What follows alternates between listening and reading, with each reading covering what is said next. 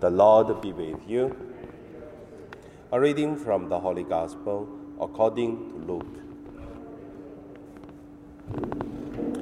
The time came for Elizabeth to give birth, and she bore a son. Her neighbor and relatives heard that the Lord had shown his great mercy on, to her, and they rejoiced with her.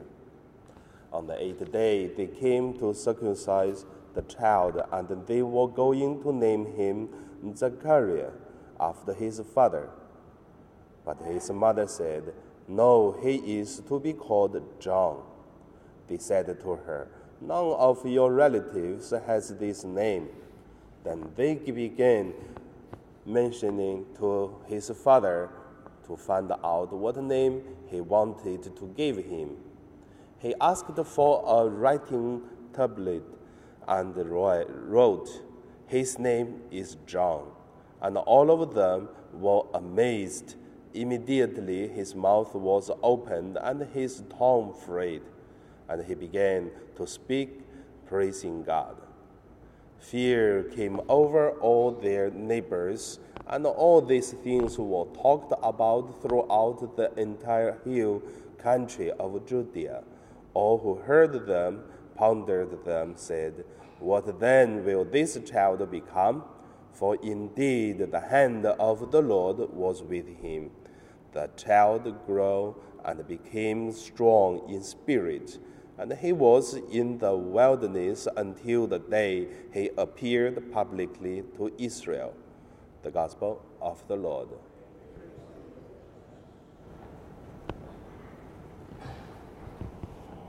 So today, we celebrate uh, the birth of uh, St. John the Baptist, I would say you're going to look at the whole uh, liturgy calendar.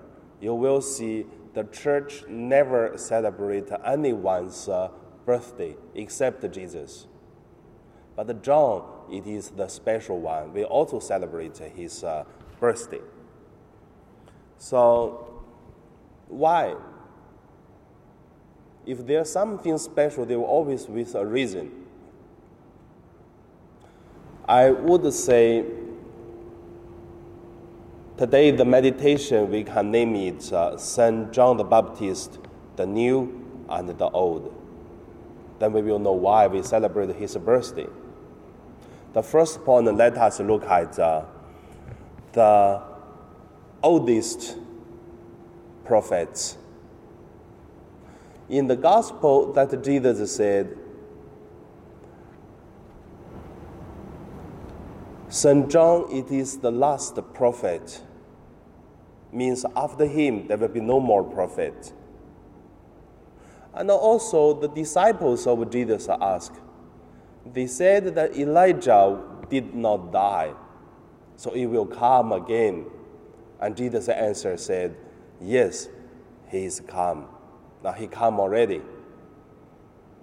So, Gospel of John said he mean is uh, the Elijah. It is uh, the John the Baptist.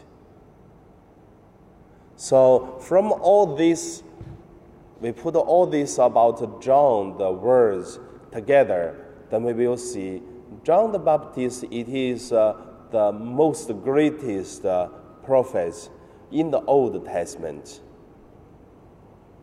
But uh, when we look at uh, the time of Jesus, we can see in Jesus' time, so many people in the Old Testament are doing things wrong. In Gospel, we heard that Jesus talking about the Pharisees, the Sadducees, and also the, the elders, the high priests. It seems so many problems in the Old Testament. But when John the Baptist came in the desert place, started to asking people to repent, to uh, baptize with water, but not the Holy Spirit. It's baptized with water. And Jesus said, His baptism, it is the baptism of repentance. It's also make people holy. But also because of this baptism of John, make the New Testament and Old Testament become so different. So we also can conclude with one word John the Baptist and the Old Testament. Second point, let us look at St. John the New. When talk about John the Baptist, Jesus also said one thing. He said, John, it is the greatest the prophet, is the most greatest in the Old Testament. But in the New Testament, he even not uh, good as uh, the little child in the New Testament. But however, he is also starting of the New Testament since Jesus. So St. John is holy, but Jesus said he's not holy enough. But also because of his connection, the New and the Old Testament, that is why he is holy in the New Testament. The third point I want to look at is the connection St. John the Baptist. St. John can be holy in Old Testament because his uh, life, because his spirit, because his uh, repentance, the baptism. But at the same time, he is holy in the New Testament because he prepared the way for Jesus Christ. He also welcomed the Messiah. And then he also prepared the disciples from himself and then gave to Jesus. And also he said, Jesus have to raise up and then he have two descendants. From this on, we can see that is the holiness of St. John from the old and from the new. Which means, in one sentence, a person could be holy, don't complain to outside environment. A person could be good in all kind of environment outside can be really big problem, but the inside is always should have the spirit of the holiness. So that it is the beauty of St. John. And also I believe that is the reason we have to learn from St. John. And now we pray.